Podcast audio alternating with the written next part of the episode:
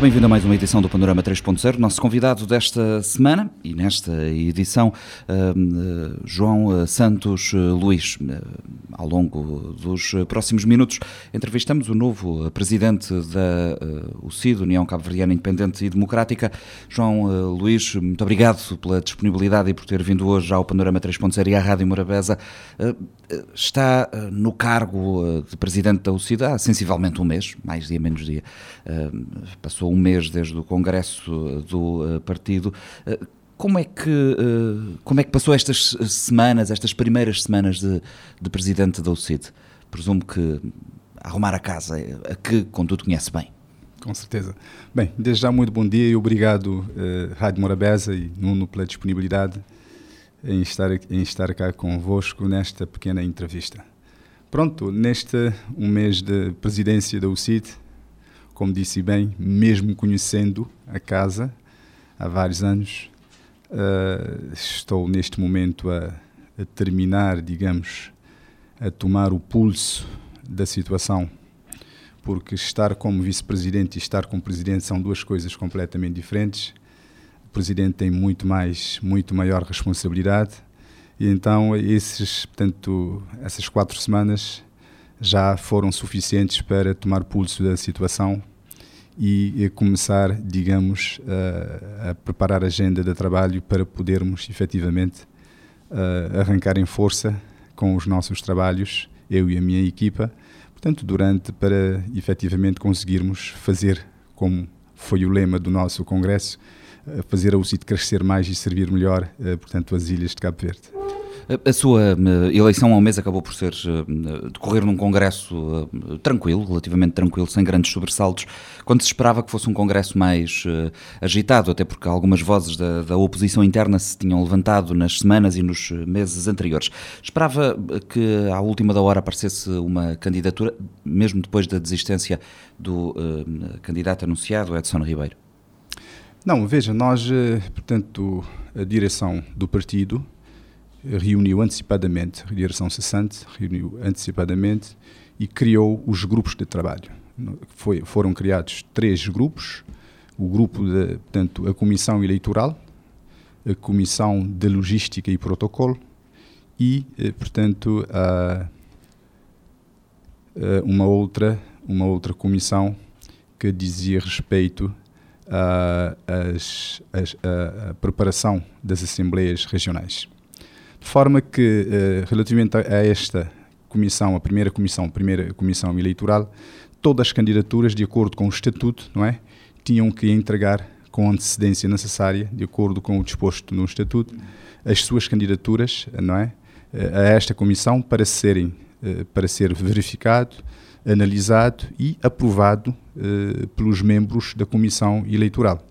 E, e a única candidatura que apresentou e, portanto, o processo, o dossiê, foi a, foi a minha candidatura e, portanto, nós Também não, não eram expectáveis surpresas. Nós não esperávamos hora. que, portanto, uh, os delegados iam uh, portanto, apresentar candidaturas uh, de surpresas no Congresso, porque, de facto, foram avisados, todos os militantes foram, for, portanto, foram avisados na comunicação social, portanto, através do site da UCID, que, de facto, havia esta comissão eleitoral que, em que os dossiês deviam ser entregues, portanto, nesta, nesta fonte.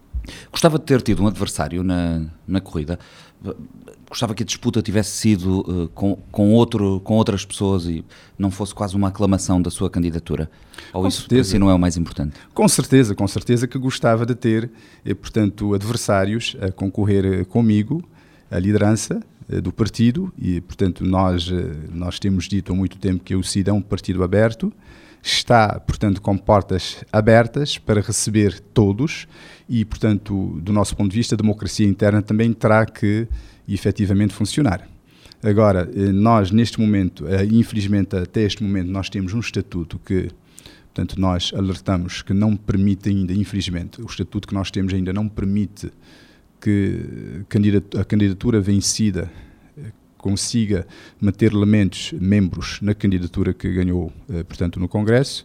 Nós estamos na preparação da revisão desse estatuto ainda. Houve uma tentativa no Congresso, no 18º Congresso, mas que não passou, porque teríamos criado também um grupo de revisão de normativos, do partido, inclusive uh, os estatutos da UCID, e que uh, o grupo preparou a sua proposta, mas não foi muito bem socializado, não é? é portanto, no seio de todos os militantes, e com isto, uh, portanto, o, o, estatuto, o novo estatuto não, não teve, digamos, anuência do, do Congresso para ser votado. Mas estamos esperançados que dentro de seis meses ou um ano, conforme a Comissão Política for decidir, nós teremos um estatuto melhor eh, que dará, digamos, que abrirá efetivamente a, a, a democraticidade no, dentro, interna que nós, que nós pretendemos daqui a alguns anos. Passa por onde essa revisão estatutária? Principalmente eh, no sentido de, eh, digamos, criar as condições para que, se houver mais do que uma candidatura, uh, a candidatura vencida consiga, uh, digamos, uh, meter membros, membros da sua candidatura, na candidatura que ganhou, não é? Principalmente nesse aspecto, não é? Nos órgãos nacionais do partido. Nos órgãos nacionais do partido. Para que haja uma maior pluralidade de vozes Com nesses certeza. órgãos, é essa a ideia. Com certeza, portanto, nós, nesse aspecto, nós achamos que Uh, já existe esta pluralidade, já existe esta pluralidade, mas uh, em termos de democracia interna nós uh, considera, consideramos que se houver esta, esta, esta, este ponto, este artigo no estatuto, portanto, tanto os, os jovens, os, os elementos, os, os militantes estariam, digamos, a mais à vontade a, a dar a sua participação, não é, portanto, interna no partido. Nós vamos dividir esta entrevista em duas grandes partes. Falaremos sobre eh, questões relacionadas com o CID e depois sobre questões do país. Eh, interessará também aos nossos ouvintes, certamente, ouvir eh, as posições do novo presidente da UCID sobre questões do país num momento muito desafiante e de crise económica, mas ainda sobre a vida interna da UCID, porque também muito se falou sobre, sobre este assunto. Ao longo dos últimos anos, o João Luís foi vice-presidente de António Monteiro.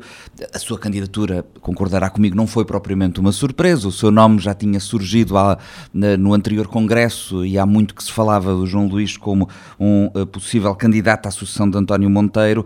O que é que espera fazer diferente enquanto presidente da UCID? Nessa mesma cadeira, há pouco mais de um mês, António Monteiro dizia-me que uh, o João Luís uh, tem uma personalidade diferente do próprio António Monteiro talvez mais aguerrida, combativa e menos disponível para consensos.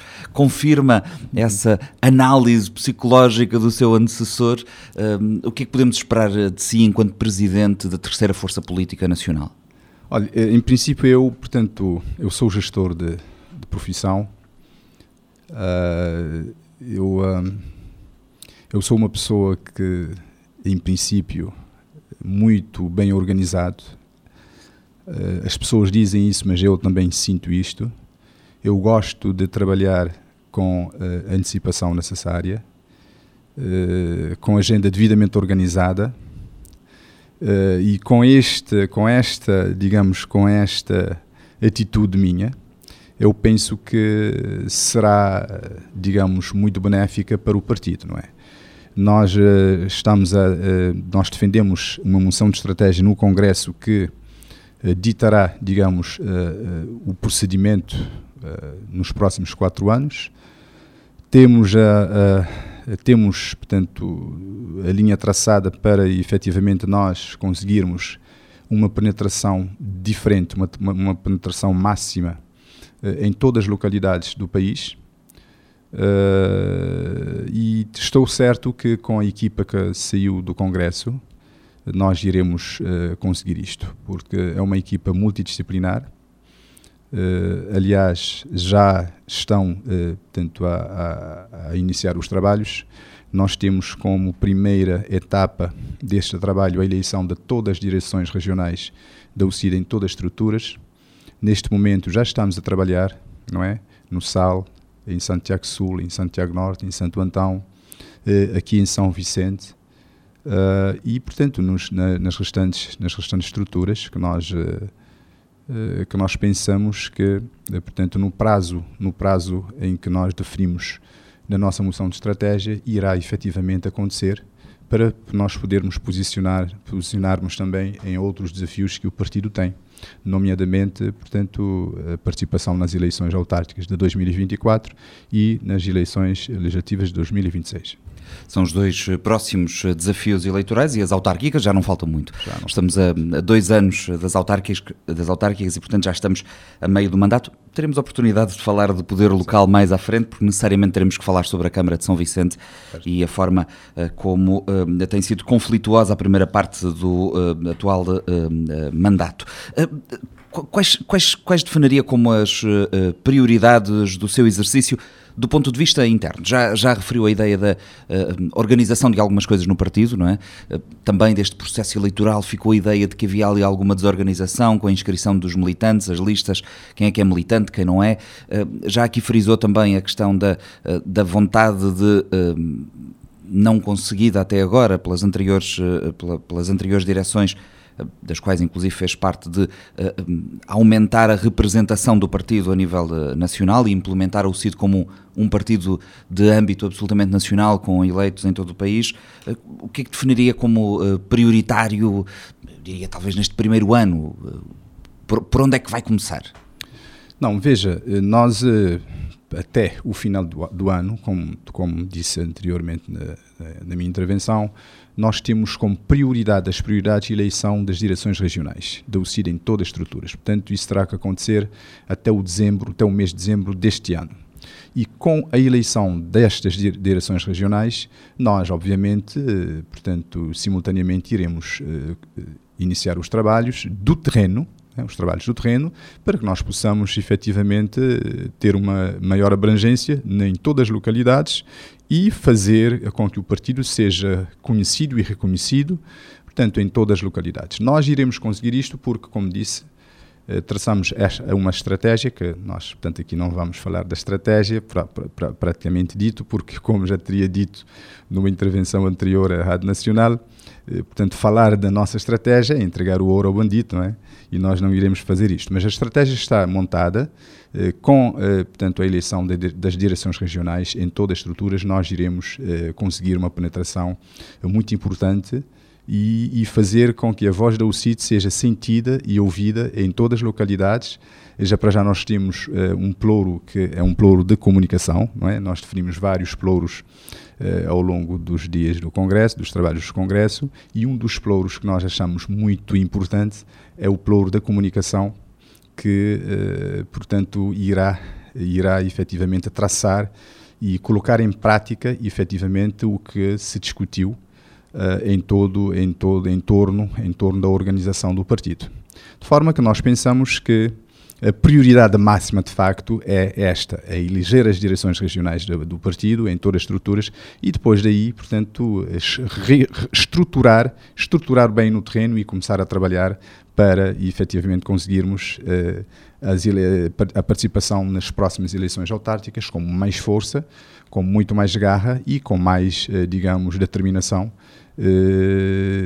para efetivamente nós conseguirmos o equilíbrio, tanto local não é? Porque o equilíbrio de poder é fundamental não só a nível uh, nacional, mas também uh, local. Muito embora nós temos constatado, nesse particular, uh, que ainda existem algumas, infelizmente, algumas pessoas que não estão preparadas para a partilha de poder, mas nós pensamos que isto, se calhar, é uma transição, é uma passagem, as pessoas devem, devem entender e devem predispor-se para a partilha do poder, porque o povo de, de, São Vicente e de Cabo Verde já disse várias vezes: queremos maiorias, maiorias absolutas, sim, mas não maiorias absolutas eleitas, maiorias absolutas construídas, porque as maiorias, as maiorias absolutas eleitas, já se sabe como, como é, tanto eh, muitas vezes há, eh, digamos, muita eh, muito abuso de poder. Infelizmente, nós estamos a viver num Estado de Direito Democrático, mas ainda, infelizmente, existem abusos de poder de maiorias absolutas. Aqui no país, portanto, não há, não há diálogo. muitas vezes o diálogo é simulado só para efetivamente passar para fora que os partidos que têm maioria absoluta estão a dialogar, mas não estão. Tem existido até, até agora, portanto, simulações e com maiorias absolutas construídas pós-eleições, isto é possível, é possível trabalhar eh, com, com discernimento, com determinação, portanto, com diálogo e, portanto, daí, a partir daí, conseguir-se, efetivamente, eh, melhores decisões e opções de políticas para servir a população. Mas a verdade, João Luís, é que, por exemplo, a nível autárquico, uh, o, o, o, por exemplo, não, é, não a nível autárquico, a, a nível de, uh, nacional, nas eleições legislativas, em 30 anos de história democrática, os eleitores sempre escolheram uh, dar a quem vence maiorias absolutas e até já maiorias qualificadas, como, como sabe melhor que eu. Uh, tem faltado ao CID então os argumentos para convencer os eleitores de que uh, as maiorias absolutas são, são más para o país? Não, eu acho que não tem faltado argumentos, porque até acho que a nossa mensagem, a mensagem que tem sido passada, passada ao longo das eleições, ao longo dos tempos, tem chegado sim às populações. O problema é que, sabe, nós temos ainda no país, infelizmente, até 2015 tínhamos uma, uma franja de população, eh, portanto, pobre, à volta de 35%. E desses 35%, 50% estavam na extrema pobreza. Então, eh, este, este indicador melhorou um pouco eh, com a entrada portanto, do, do, MPD, melhorou um pouco até 2017, 2018, passou de 35% para 27%, mas neste momento, como pode ver, a, a, a situação está acima, portanto, de, de, dos, da percentagem que tínhamos em 2015 devido à crise pandémica e já agora da crise energética e, portanto, devido a, ao conflito armado entre a Rússia e a Ucrânia. De forma que eh, nós sempre dissemos, a democracia não rima com a pobreza, não rima. Nós temos ainda no país uma franja da população muito vulnerável economicamente e que os dois partidos não é? do arco do poder. É, escusado mencionar o nome porque já sabe, o, quem está a ouvir a rádio já sabe de quem estou a falar. MPD e PICP, esses que estamos a falar. Sabem, portanto, sabem explorar exatamente essas vulnerabilidades. essas vulnerabilidades, portanto, no tempo das eleições. Mas, de qualquer forma, são estas, são estas pessoas, esta franja da população, é que passa por maiores dificuldades logo depois das eleições. E esta franja da população estão, estas estão a a apanhar a consciência, estão a ganhar consciência no dia a dia estão a ver de facto que o seu voto, o voto deles, portanto, tem muito mais valor do que efetivamente têm estado a, a fazer na, nas eleições, nas, nas, nas, últimas, nas, nas anteriores eleições. E nós estamos esperançados que com o trabalho que nós vamos fazer, não é? vamos continuar a fazer junto da população, nós iremos atingir este, este desidrato, iremos atingir este desidrato porque efetivamente nós em Cabo Verde, se nós não trabalharmos para atingirmos o equilíbrio do poder político, as coisas não irão acontecer.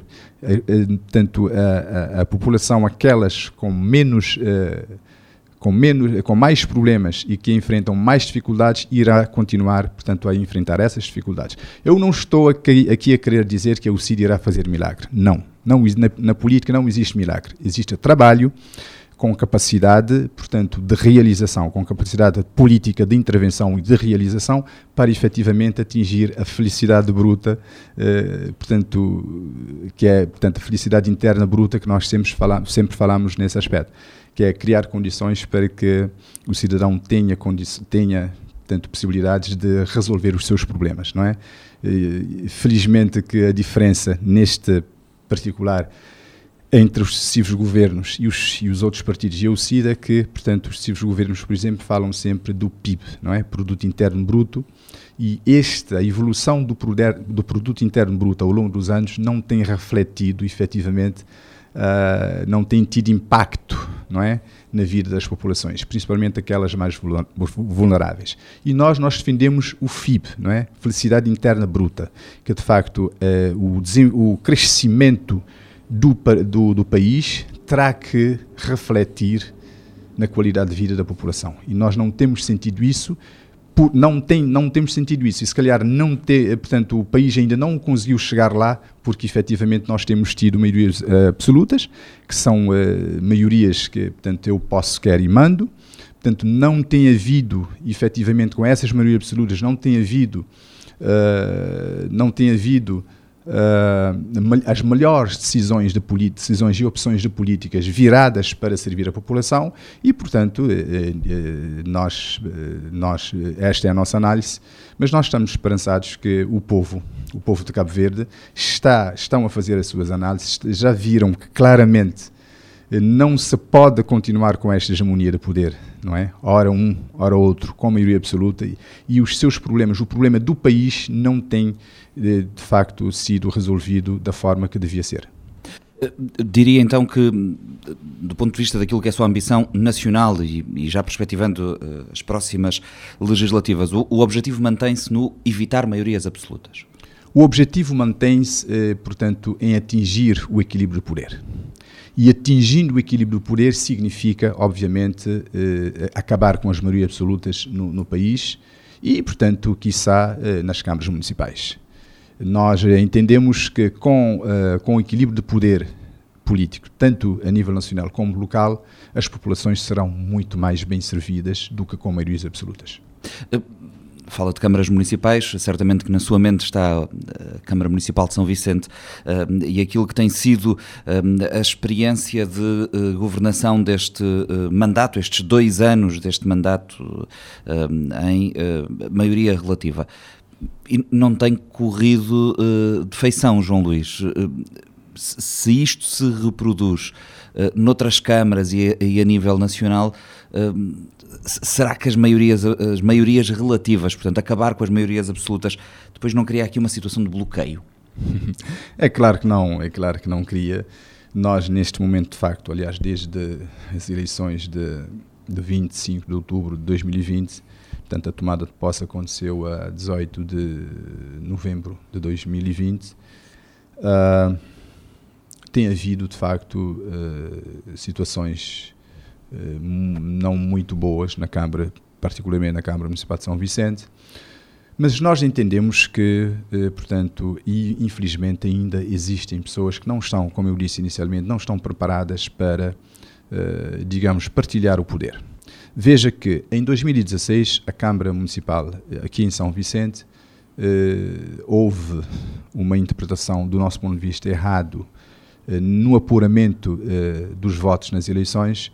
Eh, o PCV teria eleito dois vereadores, o CIT teria eleito dois eh, vereadores e o MPD eleito cinco vereadores. Houve uma confusão na, no apuramento geral em que não teriam contado os votos brancos e, uh, portanto, nós interpomos recursos ao Tribunal Constitucional e o Tribunal Constitucional entendeu, o PCV também teria interposto recurso, o Tribunal Constitucional entendeu atribuir os nove vereadores ao MPD em 2016. E de 2016 a 2020, eh, portanto, como pode ver, eh, houve poder absoluto na Câmara Municipal de São Vicente, Uh, o Augusto fez e desfez da forma como bem entendeu, inclusive não apresentou contas de gerência de 2017, 2018 e 2019 da Câmara Municipal, só para ver, e que neste momento está uh, no processo de pagamento de coima da multa juntamente, portanto, do, do Tribunal de Contas, o que não vai impedir, portanto, de apresentar aquelas contas, só para ver. E, entretanto, em 2020 houve, o povo de São Vicente disse: não, basta. Nós queremos que os atores políticos sentem-se à mesa, discutam as melhores soluções para o desenvolvimento de São Vicente. E o povo de São Vicente resolveu dar, eh, votar quatro vereadores uh, ao MPD, três vereadores ao CIT, dois vereadores ao PICV. Significa que, de facto, a Câmara Municipal, o, uh, o Presidente da Câmara, terá que ter a umbridade, terá que ter a inteligência necessária para partilhar o poder e, eh, portanto, criar as condições para que os vereadores, os restantes vereadores, trabalharem e darem a sua colaboração, eh, portanto, para o desenvolvimento do país. E isto não tem acontecido, não tem acontecido até esta data, inclusive, portanto, a atitude do Sr. Presidente da Câmara eh, tem sido de intimidação, tanto dos vereadores como dos funcionários. Já agora eu estou com, neste momento com um abaixo assinado dos condutores da Câmara Municipal, que estão a ser ameaçados pelo Presidente da Câmara, retirando os seus direitos adquiridos, só para ver, Uh, e, portanto, ameaçando-lhes uh, frequentemente que a Câmara vai cair e vai, vai haver eleições uh, intercalares e que depois as coisas irão, irão correr de, da forma como corriam anteriormente. Só para ver, portanto, a forma como as pessoas pensam e por isso que eu, a partir deste fórum, já, já, fiz, já fiz várias vezes, mas continuo a fazê-lo, nós estamos a pedir ao Edil Augusto Neves que uh, utilize a sua inteligência o máximo necessário possível e coloca esta mesma inteligência e capacidade ao bem do, do uh, ao bem do desenvolvimento do, do, de São Vicente e da sua população. Porque com aquelas atitudes antidemocráticas e claramente totalitárias, nós não iremos chegar a lugar nenhum. E em termos de eleições antecipadas ou intercalares, nós, ao CID, nós não, nós não temos este interesse.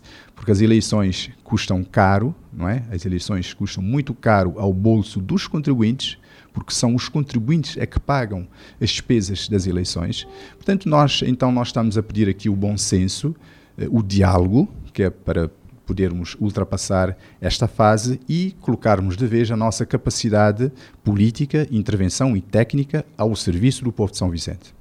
O, o, Presidente da Câmara faz uh, uma leitura diferente da sua, como sabe. Ele diz que os vereadores da oposição eh, são apenas uma força de bloqueio e não querem uh, que as coisas aconteçam na Câmara e já disse mesmo que não querem trabalhar. Não é verdade. Isso é falso. Eu tenho aqui mesmo documentos comigo, uh, portanto, sobre esse, esse processo. Inicialmente havia, digamos, uh, muita confusão por parte do Edil Augusto Neves. Uh, depois de um tempo, chegaram a um eventual consenso, assinaram um memorando de entendimento e que este memorando de entendimento, mesmo com a assinatura daquele memorando de entendimento entre o presidente e os vereadores, eh, na atribuição de plouros e, e, portanto, etc. Mesmo com aquela, com aquela eh, portanto, eh, assinatura do, do memorando, o presidente da Câmara continua a asfixiar os vereadores da oposição, não somente os vereadores da UCID, os vereadores da oposição, que é da UCID e do, do, do, do PSV, no sentido de lhes retirar a competência que ele mesmo, portanto, assinou através do memorando, portanto, com eles.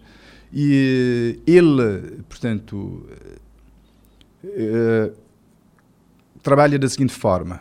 Uh, na tentativa de esvaziar, asfixiar os restantes variadores, ele entrega novamente as responsabilidades que deu através do as competências que deu através do memorando.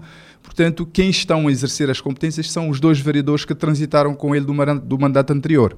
Ele tem que ser, de facto, uh, limpo, limpo e falar a verdade, porque dizer que os vereadores da oposição não trabalham é uma falácia, porque se não estão a trabalhar e se eventualmente não estiverem a trabalhar é porque não estão a ser criadas condições, as condições para que eles trabalhem. Porque vejam, um vereador terá que ter condições.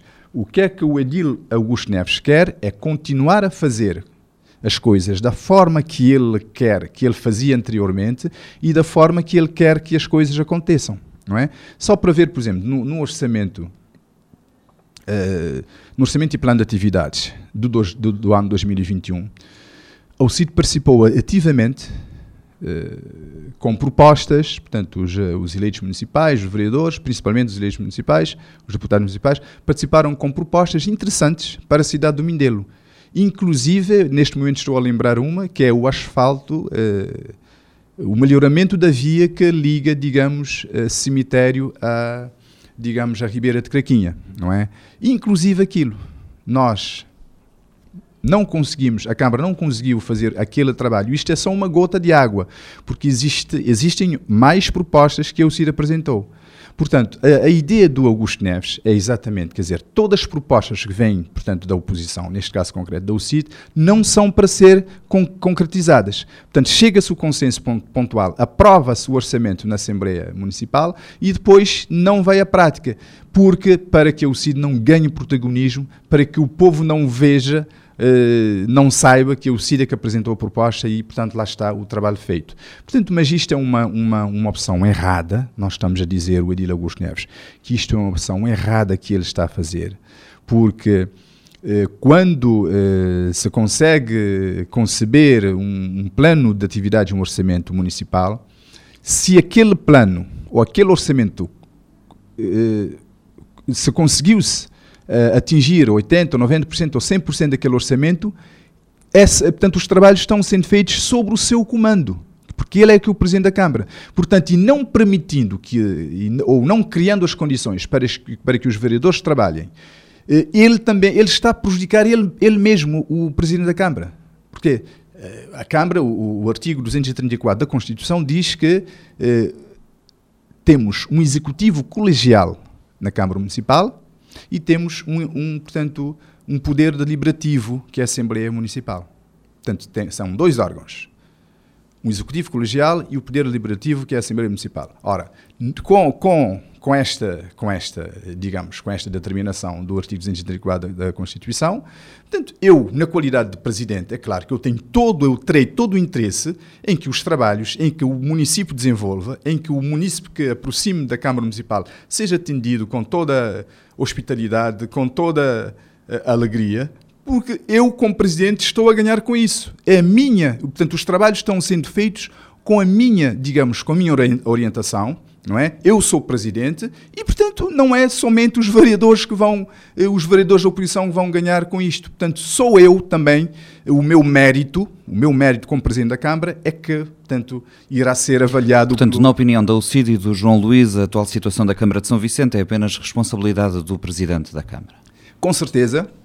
Eu, portanto, nós estamos uh, em nós estamos, uh, em, uh, portanto, a dizer isto, sim, porque de facto se o Edil, se o Edil Augusto Neves uh, mudar de atitude, mudar de atitude, uh, os trabalhos decorrerão de certeza absoluta, porque os vereadores querem trabalhar. Mas houve ali um momento que, um momento que, que sucede uh, à assinatura do tal memorando e à conferência de imprensa da apresentação, em que parecia que as coisas estavam a correr relativamente bem, pelo menos era a imagem que passava cá para fora. Foi até possível organizar o tal fórum no início do ano, uh, tal Fórum Internacional, de repente parece que voltamos uh, à estaca zero. Pois, pois, é que trabalhar com o, o Edil Augusto Neves é assim, não é? Ele, portanto, assina o um memorando, como eu disse, ele assina o um memorando com os vereadores. Quando vê que os vereadores estão, querem dar a contribuição, ele retira aquelas responsabilidades, aquelas, aquelas competências. Veres, não retira escrita novamente no papel em vez de, portanto, retira os trabalhos, que, as competências de que, que aqueles vereadores têm e, portanto, eh, subcarrega os outros dois vereadores que transitaram com ele de, de, de, da, direção, da direção anterior. Portanto, é, é, portanto, o Adil Augusto Neves assim. Portanto, por isso é que eu estou a dizer, isto é falta, nós caracterizamos isto como uma falta de inteligência por parte do Presidente. Porque quem está a ficar prejudicado com tudo isto é São Vicente e os seus munícipes. E o presidente, infelizmente, não está a ver isto. Ele tem que, de facto, ver que a sua atitude dele está a prejudicar São Vicente. Porque eu lhe garanto, Nuno, que os três vereadores da UCID estão interessados em trabalhar. Só que lhes são retiradas as competências, não existem condições para trabalho e, portanto, como, como vê, portanto, se não existirem condições para trabalho, Portanto, o presidente de Câmara não tem moral suficiente para exigir e para ir à comunicação social a dizer que os vereadores são preguiçosos, não querem trabalhar, porque ele mesmo não lhes dá estas condições para trabalhar. Fica clara a posição da UCID. Certamente, e sempre que ouvimos um pronunciamento do Presidente da Câmara, ele tem um entendimento diferente da situação, cada um depois fará a sua, a sua leitura. Avançamos, não, não quero. Uh, uh, deixar de falar de outros uh, temas. Uh, já lá vamos a, a questões uh, da, da, atualidade nacional, numa semana em que o João Luís teve um encontro com o Primeiro-Ministro.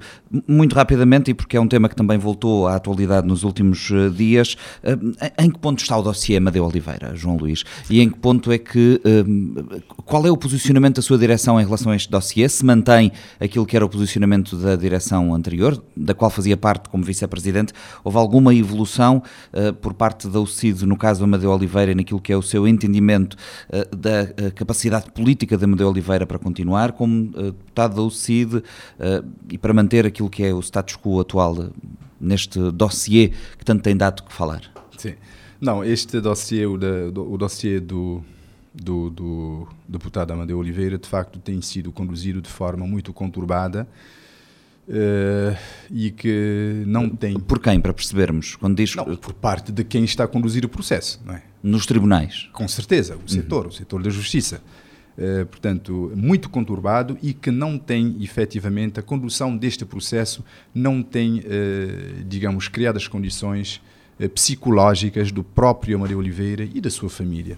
Veja que nós, da UCID, logo inicial, logo no, no, no, processo inicial da apresentação das candidaturas uh, no Tribunal da Comarca de São Vicente, fomos uh, interrogados que, no caso, se o Amadeu Oliveira fosse eleito, uh, se havia possibilidade de a UCID continuar com a postura de, efetivamente, o levantamento de imunidade para responder a eventuais situações. Nós dissemos, nós eu me lembro muito bem que nós teríamos dito que eh, nós, eh, nós não gostaríamos que nenhum deputado se escondesse atrás das imunidades parlamentares para fazer o que quer ou para não responder às suas responsabilidades.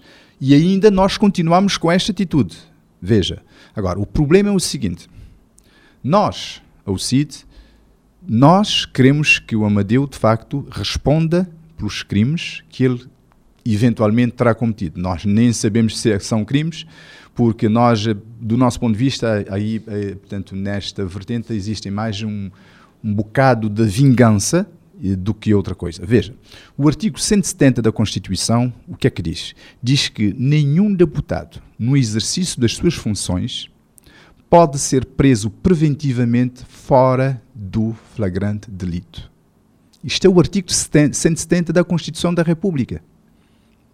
Entretanto, só para ver, o deputado Amadeu Oliveira está preso há quase, preventivamente há quase 10 meses. E ainda o mandato não foi suspenso. Isto é uma ilegalidade tremenda, Nuno. E nós não podemos, o CID não pode, os outros restantes, que, os restantes atores políticos que quiserem podem compactuar. Mas nós não podemos compactuar com esta, ilegal, eh, com esta ilegalidade.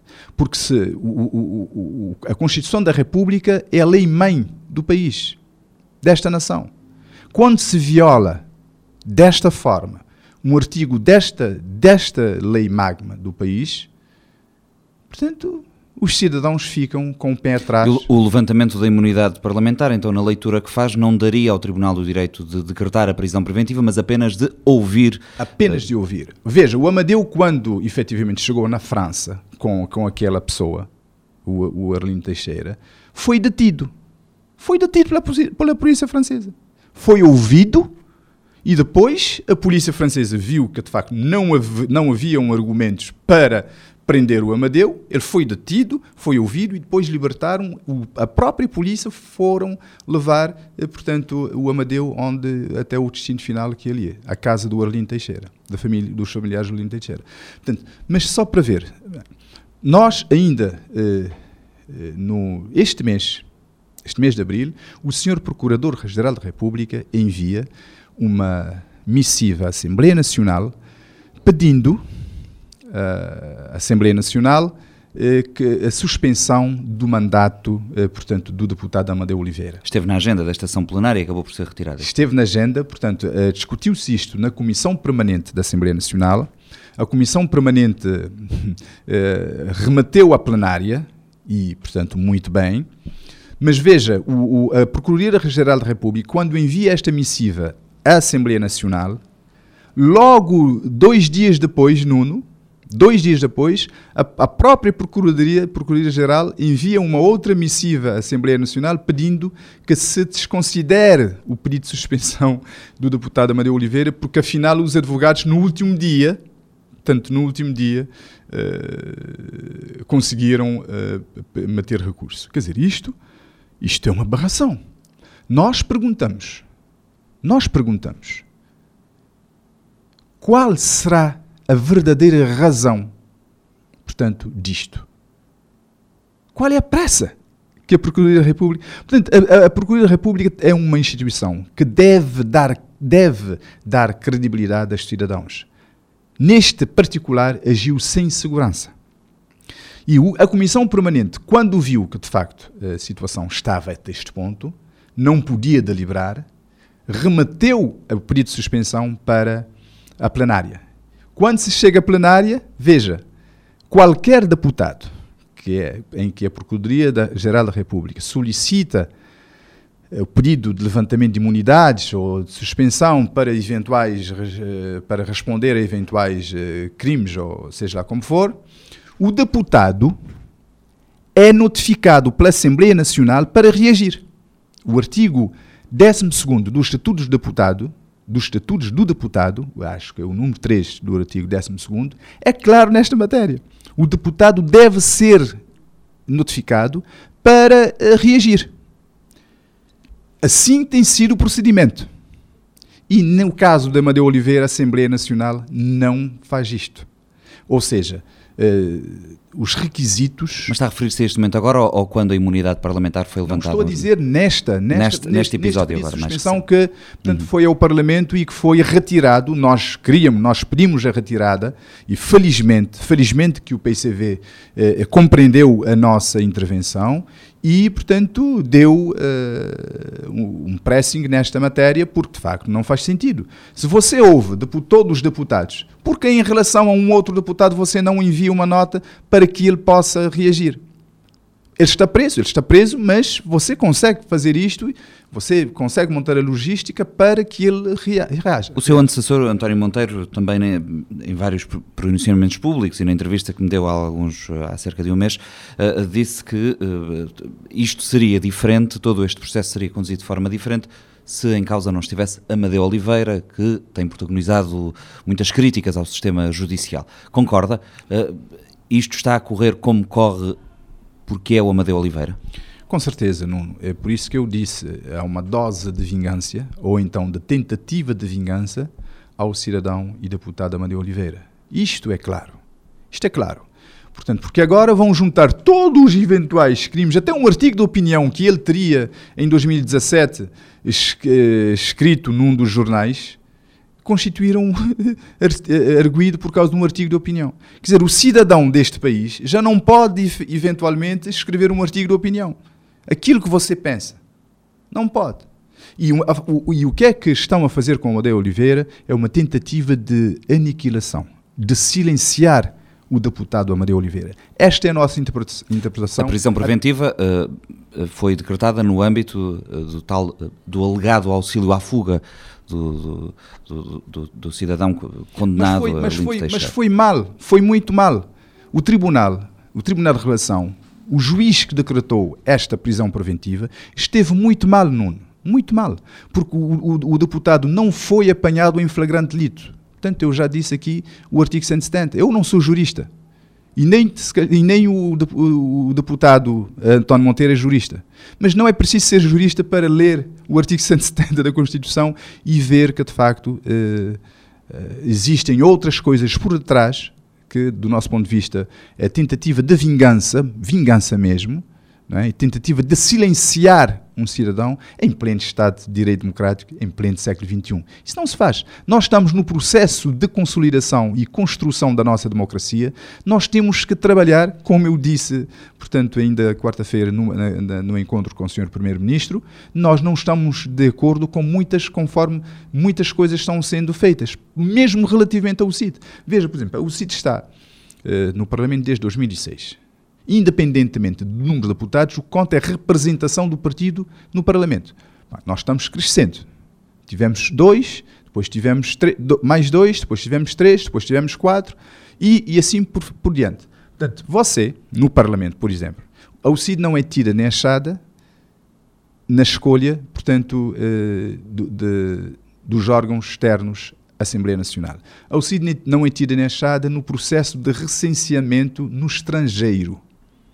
A OCID não é tida nem achada no processo de escolha de parlamentares para fiscalização do CIR, etc, etc. Quer dizer, Par, parte disso decorre do facto de, uh, estatutariamente, o CID, não ter, apesar de ter quatro deputados, continua sem ter um grupo parlamentar. Mas isto, portanto, isto, isto não implica, não implica que você considere, considere o, o, a representação que o partido tem. Porque, veja, a pluralidade conta, não, dois não é plural. A pluralidade neste aspecto conta a partir de três. E você tem três. Você tem três, você, você não pode promover discriminações negativas relativamente a um só porque não conseguiu, eh, digamos, uma, um grupo parlamentar tem quatro ou tem três deputados, não conseguiu. Eh, eh, João Luís, eu já lhe faço uma pergunta exatamente sobre, sobre esse tema, na decorrência do encontro com o Primeiro-Ministro. Uh, só para fecharmos o caso Amadeu Oliveira, para que fique totalmente claro para quem nos ouve. A UCID continua a apoiar uh, uh, Amadeu Oliveira, portanto, continua a estar ao lado do seu, do seu deputado. Ele não vai suspender o mandato e a UCID mantém a, a confiança política em Amadeu Oliveira.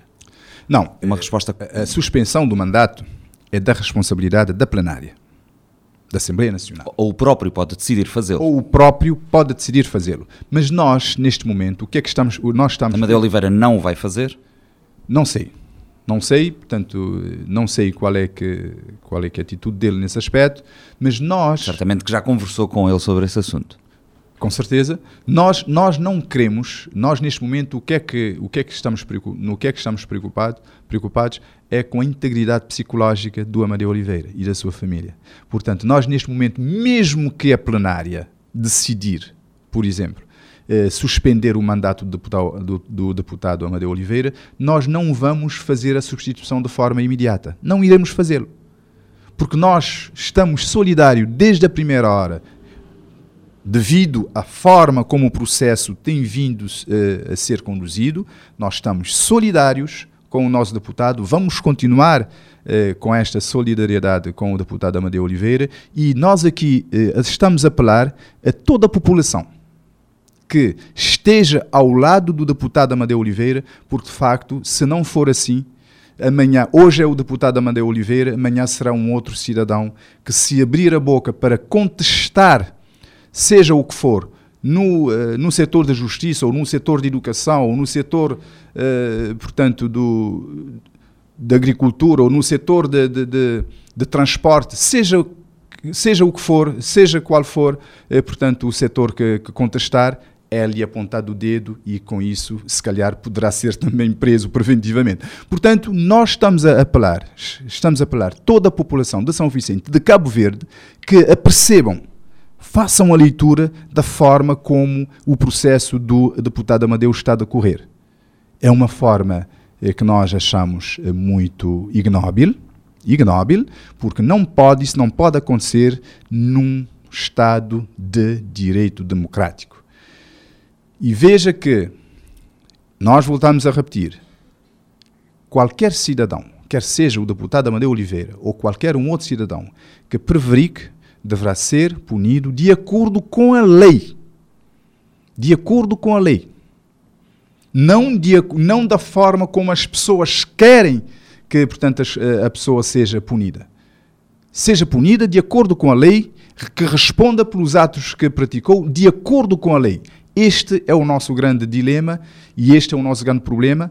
Vamos continuar a apoiar, a solidarizar, solidarizar com o deputado Amadeu Oliveira, até que o setor da justiça eh, eh, veja, consiga ver com os olhos de ver que está errado e que precisa conduzir de facto o processo de acordo com a lei e não de acordo com as convicções eh, ou de acordo com, com com, com, com, a vingança, digamos, de, pessoais de, de, de, portanto, de um ou de outro, de um, de um, de um ou de outro ator. Bem, penso que fica clara a, a, a posição do, do, seu partido. Uh, frisava há pouco a questão dos órgãos externos, essa foi uma das questões dos órgãos externos da Assembleia Nacional, essa foi uma das questões que levou para o encontro com o Primeiro-Ministro esta semana. Uh, a UCID acha, e depreendo isso por aquilo que, que, que, me dizia há pouco quando abordou uh, inicialmente esta questão, a UCID acha que devia ter um papel mais ativo uh, na escolha, uh, nestes processos de decisão Parece-lhe que eh, o seu partido é eh, desconsiderado naquilo que é o jogo político e aquilo que são as escolhas eh, políticas no país? Até este momento, sim. Até este momento nós temos esta, esta percepção. Uh, portanto, nós, no, no, nosso primeiro encontro, já tivemos com o Primeiro-Ministro e com o Presidente da MPD, nós já deixamos claros que não gostaríamos que as coisas continuassem a decorrer desta forma. Nós queremos ser respeitados, como também nós respeitamos os restantes partidos, os restantes, uh, as restantes lideranças, e, e, nós queremos, de facto, uh, fazer parte do processo democrático e, e, não dá para, de facto, estar a discriminar de forma negativa um partido que está no, uh, no Parlamento desde 2006. Veja, esta discriminação acontece com um partido que está dentro do Parlamento. Imagina um partido que ainda não conseguiu entrar no Parlamento, não é? E, portanto, escusa-se até de dizer uh, outras coisas relativamente a isso. Mas, de qualquer forma, Nuno, eu sei que o país neste momento, não sei se essa será a próxima pergunta, os desafios do país, as dificuldades que o país está a enfrentar neste momento. Não sei se posso avançar ou se... Claro que sim. Eh, falaremos eh, também, eh, também sobre isto e sobre os problemas que o país enfrenta numa crise económica que começa com a pandemia e é agravada agora pela guerra da Ucrânia, uma grande uh, incerteza. Como é que avalia, uh, pergunto-lhe isto, por exemplo, como é que avalia as medidas que o governo tem, uh, tem tomado e a forma como tem lidado, por exemplo, e é um tema muito atual, com a escalada de preços, uhum. com a perda de poder de compra por parte dos cidadãos, que afeta toda a gente, mas deixa particularmente expostas as camadas mais frágeis da população. Uhum. Nuno, exatamente. Esta foi, por acaso, eh, uma das razões da visita com o Sr. Primeiro-Ministro e a sua equipa, em que fomos apresentados pelos Ministros de Ambiente e Energia e pelo Ministro da Economia e também pelo Secretário de Estado das Finanças. Portanto, eh, a crise, o impacto da crise eh, pandémica, pandémica e também da, da crise, o impacto da crise alimentar e da crise energética, com com a crise pandémica e com uh, o conflito armado entre a Rússia e a Ucrânia. Portanto, é, como é óbvio, uh, terá esta, esta, estas situações terão um impacto em termos macroeconómicos do país bastante relevantes. Uh, já para já, portanto, segundo informações que nós tivemos do, do governo, o PIB estaria anteriormente projetado para 6% e agora baixou-se para 4%. Uh, só para ver, portanto, uh, a situação.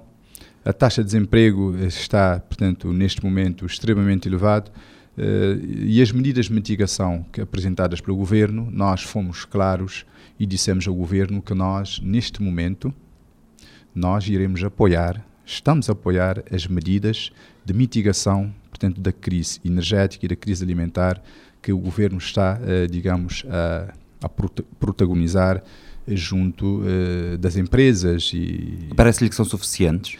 Não são. Eu, portanto, eu fui claro juntamente do Primeiro-Ministro, é claro que nós queremos muito mais, queremos muito mais, mas uh, nós estamos em crer que o país neste momento não consegue, efetivamente, nós temos também que reconhecer as fragilidades do país neste momento. Nós estamos prontos para apoiar, portanto, no sentido de implementação das medidas de mitigação, nós pedimos paciência à população nesse sentido, mas, no entanto, nós fomos claros com o Sr. Primeiro-Ministro que, mesmo nesta fase, eh, nós iremos eh, estar muito atentos às questões que devem ser corrigidas eh, e que devem, portanto, seguir um outro rumo. Como por exemplo? Como por exemplo, vou-lhe dar um exemplo claro, que neste momento nós temos empresas, por exemplo, do, do Estado, empresas públicas, que efetivamente são empresas que quem coloca lá os, os conselhos de administração e os presidentes ou diretores gerais é o governo. E neste momento, em praticamente todas essas empresas, há pessoas uh, colocadas à, à, frente destas empresas uh, com, com, com uma dose de arrogância. Uh, existe, infelizmente, ainda no, no século XXI e no Estado de Direito Democrático nós estamos a viver alguma discriminação negativa relativamente aos funcionários que, portanto, são, têm uma outra sensibilidade política diferente daquela que, portanto, de, de, do poder do partido no poder. Existe... Que, que, empresas, nomeadamente? Pá, que empresas nós, temos, nós temos, ainda empresas, eh, nomeadamente a Enapor, a, a ASA, etc. Portanto, temos, temos umas, umas, umas quatro dessas empresas ainda que digamos, onde prevalecem ainda essas, essas, essas questões que eu estou a dizer. E para além do nepotismo, que está a um nível exacerbado, nessas empresas. Mas também o medo. As pessoas, eh, infelizmente, eu, portanto, na empresa onde é que eu trabalho há, há, cerca de 44 anos, conheço muito bem a empresa. Neste momento, aliás, de uns tempos para cá, eh, há pessoas com medo dentro da empresa. Isto, isto, isto é inadmissível, Nuno. Eu disse ao Primeiro-Ministro que isto tem que ser corrigido. Medo calhar, porque pensam diferente, é isso? Medo porque pensam diferente, medo porque são ameaçados pelo próprio, os próprios... Eh, aquelas pessoas que pensam que são donos da empresa. No entanto, a empresa é de todos os contribuintes, não é?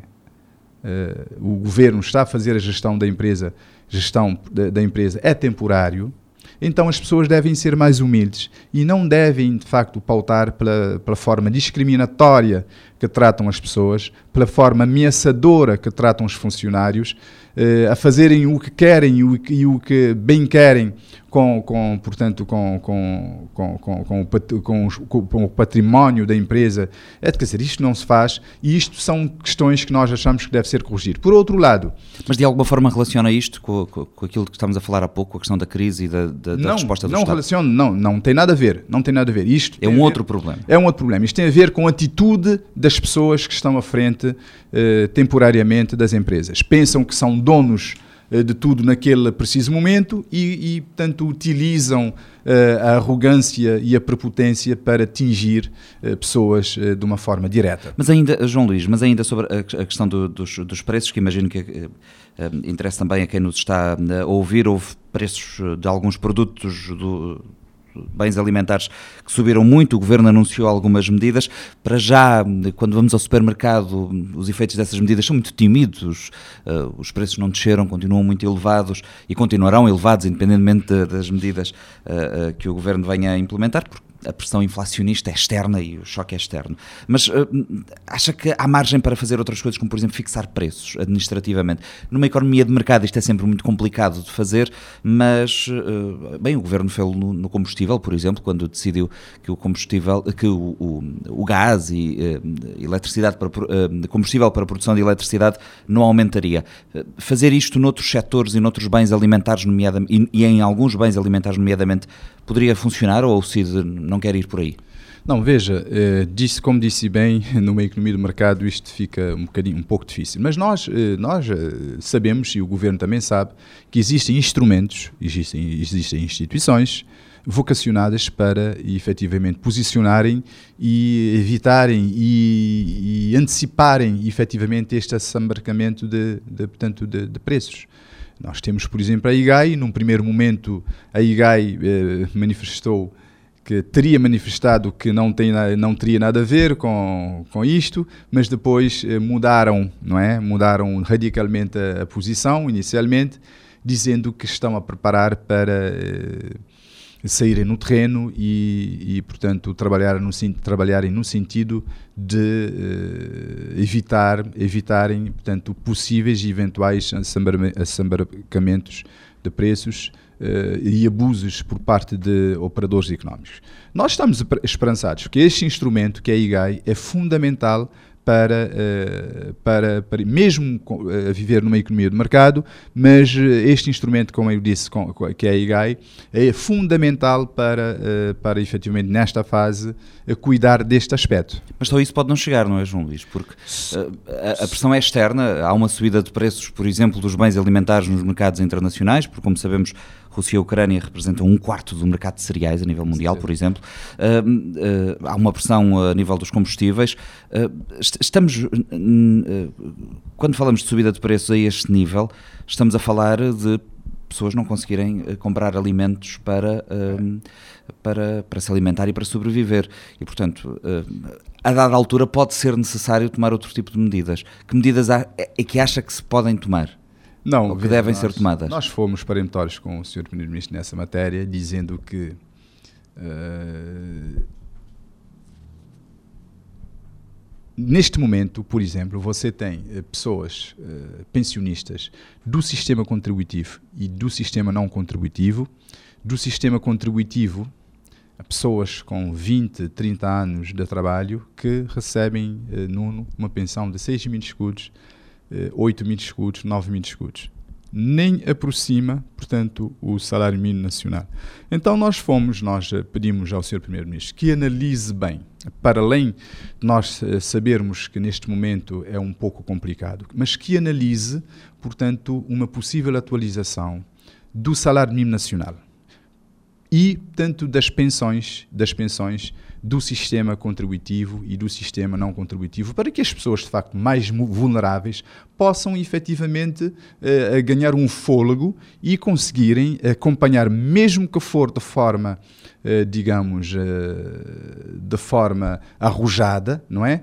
acompanhar a evolução dos preços que, portanto, estão a ser praticados com, com estas duas crises, alimentar e energética.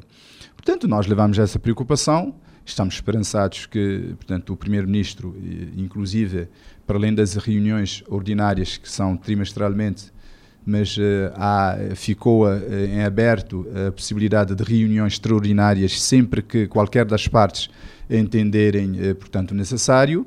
E se nós, digamos, se da conversa que tivemos neste primeiro encontro com o Sr. Primeiro-Ministro, nós vamos acompanhando e vamos acompanhar vamos estar muito atentos. E se as, e se as situações mantiverem-se, nós iremos agendar novamente uma sessão, eh, uma outra sessão, ainda em brevemente extraordinária, para que nós possamos eh, fazer vincar mesmo a nossa, a nossa ideia e, e portanto, forçar o governo a, a procurar soluções alternativas para, para, para esta questão, porque é uma questão que nós consideramos fundamental, porque, como disse bem, pode-se até chegar o, o, risco de as pessoas não terem dinheiro para comprarem alimentos para efetivamente sobreviverem. Isto é muito, nós não.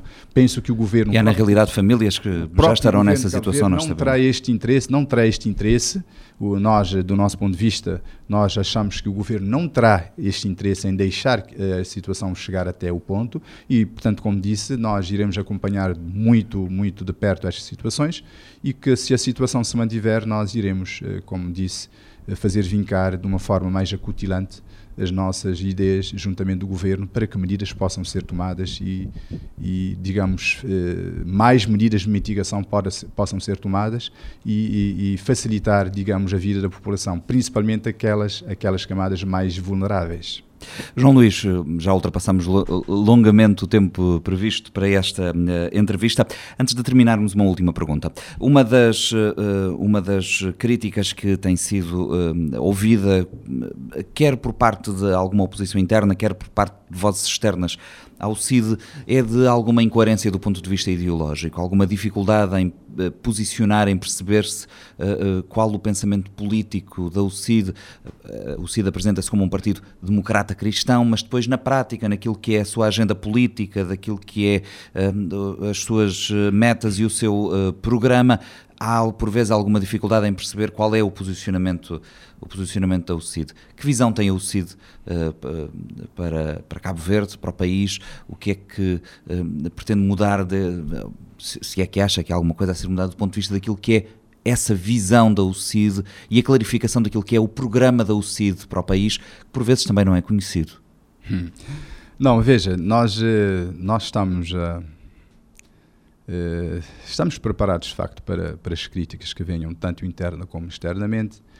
Uh, são críticas, se calhar, legítimos, legítimos porque muitas vezes uh, o posicionamento do partido uh, tem ficado muitas vezes na, na, questão de abstenção, em que não se consegue efetivamente saber qual é o verdadeiro posicionamento. Mas nós, o que nos, o que nos preocupa mais neste momento, Nuno, é, são os problemas do país, e os problemas do país que nós definimos, portanto, logo no início do, do arranque do, do nosso mandato, portanto, é o setor de educação, o setor económico e o setor da saúde.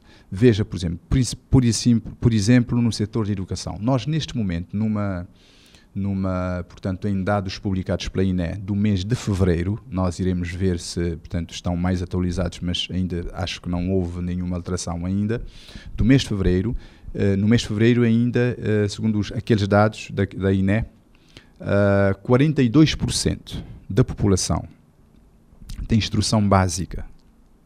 48%, 48,2% da população tem instrução secundária. 0,7% da população tem instrução, tem ensino médio. E 9,6% tem ensino superior. Veja, o que é que nós queremos dizer neste particular? Nós temos um setor educativo, para, quer dizer, para essas situações, para além das situações, eh, digamos, dos professores, as reivindicações que não vêm sendo eh, cumpridas eh, na íntegra e que, quando em vez houve-se o descontentamento através de greves e manifestações, para além dessas situações, nós temos um setor educativo no país que precisa de investimentos estruturantes para nós podermos melhorar os índices que eu aqui eh, disse, para de facto nós podermos almejar um país Uh, com possibilidades de ser um país desenvolvido em 2030 ou 2050, como vêm dizendo os, os, os sucessivos governantes. Porque, veja, é o setor uh, educativo o setor, o maior setor, o setor pilar de desenvolvimento, uh, portanto, do país. Porque é este setor é que fornece os quadros para o setor económico, uh, quer em termos de investigação, mas também em termos de, digamos, de, de capacidade técnica, para fazer desenvolver a nossa, a, a nossa economia. E se nós não investirmos, se não fizermos os investimentos estruturantes que eu aqui disse no setor de educação para melhorarmos os índices, esses, esses índices, as coisas ficam mais difíceis. Nós, temos, não é à toa que nós temos um setor económico bastante vulnerável no país, não é? Tenta-se, nós já levamos esta situação ao Parlamento desde 2006, desde que o CIDA entrou no Parlamento, a questão de diversificação da nossa economia. Agora nós estamos a ver, de facto, quais são as dificuldades, quais são as dificuldades que os sucessivos governos têm neste aspecto. Porque nós temos que, como disse, ter um setor, de, de, um setor educativo pujante que consiga, digamos, suportar o plano económico do país, que consiga suportar o setor económico do país. E veja que, até este momento, até este momento, eh, no setor económico, nós temos um setor de turismo que contribui para o PIB em cerca de 20, 25%. E um setor de turismo que não é um setor ainda de qualidade, que não é um turismo de qualidade. Nós não podemos acomodar e, portanto, pensar que temos um, um setor de turismo de qualidade. Não temos ainda. O nosso setor de turismo ainda não tem muita qualidade. Não tem. E nós temos que trabalhar, o país tem que trabalhar no sentido de fortalecer, de criar as condições para termos uma maior qualidade no setor de turismo, para aumentarmos efetivamente esta percentagem do, do PIB de, de 25% pelo menos para 35%, mas também trabalhar no sentido de diversificar a nossa economia através do investimento forte no setor primário da nossa economia. O setor primário da nossa economia é o é parente pobre desta, desta nossa economia. É o parente pobre. E veja que nós temos, digamos, condições, o país tem as condições naturais, naturais, para, no, para que nós possamos dar o salto. Mas eu, como disse anteriormente numa, numa outra entrevista, os sucessivos governos nesta matéria são, têm, têm sido governos preguiçosos, porque o setor eh, primário é o setor mais trabalhoso da economia e não estão interessados não estão interessados em trabalhar este setor, porque de facto exige muito trabalho, exige muito investimento, o setor primário. E você, se não conseguir ter um setor primário forte, obviamente que o setor secundário falha, que é o setor de transformação. Falha, porque você não consegue construir uh, uma casa de primeiro andar sem construir a base. Não consegue.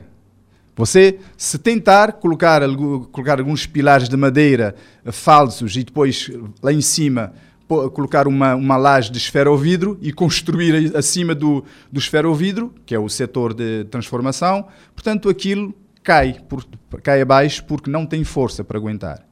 Então a nossa a aposta da nossa economia deverá ser exatamente isso. Aposta fortemente no setor primário da nossa economia: agricultura, pesca, pecuária. Aliás, nós temos unidades hoteleiras no país, não é?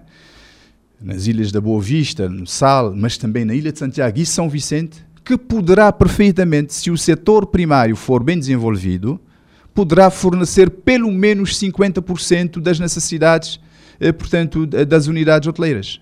Nós temos estas condições. Como disse bem no início, no início, nós temos as condições que Deus nos deu: sol, vento e água do mar. É só utilizar a, inteligência, apostar nas novas tecnologias, não é, e investir. Mas por que é que o país não faz isso? Por que que o país não faz isso? Portanto, por isso nós eh, sempre dissemos, veja que portanto, o, o PICV, na governação do PICV de 2001 a 2015, eh, o PICV, durante os 15 anos, teve na sua posse, teve à disposição 600, à volta de 600 milhões de contos para, eh, portanto, que utilizou em, ter, em despesas de investimentos e despesas de funcionamento da máquina do Estado. Nós podíamos ter feito muito mais. A governação do PCB durante os 15 anos podia perfeitamente ter apostado, por exemplo, no, no, na, na, fortificação do setor primário da nossa economia. Não o fez. Neste momento, nós, nós já estamos com seis anos do, do, da governação do MPD. Nos primeiros cinco anos, 2016 a 2021, o MPD teve à sua disposição a volta de 400 milhões de contos. 400 milhões de contos nos primeiros cinco anos. Onde está, digamos, o pilar da nossa economia? Não estão interessados. Porque, como eu disse, é um setor mais trabalhoso, que exige, exige mais capacidade, exige mais intervenção, exige mais investimentos e, portanto, não estão interessados. Acomodam, têm, têm acomodado com o setor, portanto, terciário, que é onde o, que é o setor de serviços e onde enquadra, eh, portanto, o, o, o, turismo e, portanto, um turismo, como já dissemos aqui, um turismo que ainda, em termos de qualidade, há muito que trabalhar para atingirmos a qualidade do turismo, dos, dos turismos, eh, portanto, do turismo para nós, de facto, credibilizarmos as nossas ofertas uh, uh, de turismo. De forma que a nossa visão é esta, em termos do setor educativo e setor económico, mas também nós temos uma questão que é fundamental. Veja, por exemplo, os mesmos, os mesmos dados da INE uh, diz que uh, a volta de 48% da população no país bebe água não tratada. No, questão de saúde pública até ainda. Portanto, esses dados são dados de, 2000, eh, de, de, de mês de fevereiro. Mês de fevereiro. Portanto, e 15% da população não tem sanita ou, eh, digamos, retretes nos seus alojamentos. Questão também de saúde pública. De forma que essa questão que nós tínhamos dito, esses três vetores, o setor educativo, o setor económico, o setor de saúde, para nós é fundamental para além, como é óbvio, no setor da justiça, que estamos a presenciar o, o que estamos a presenciar neste E já falámos amplamente sobre isso. Exatamente.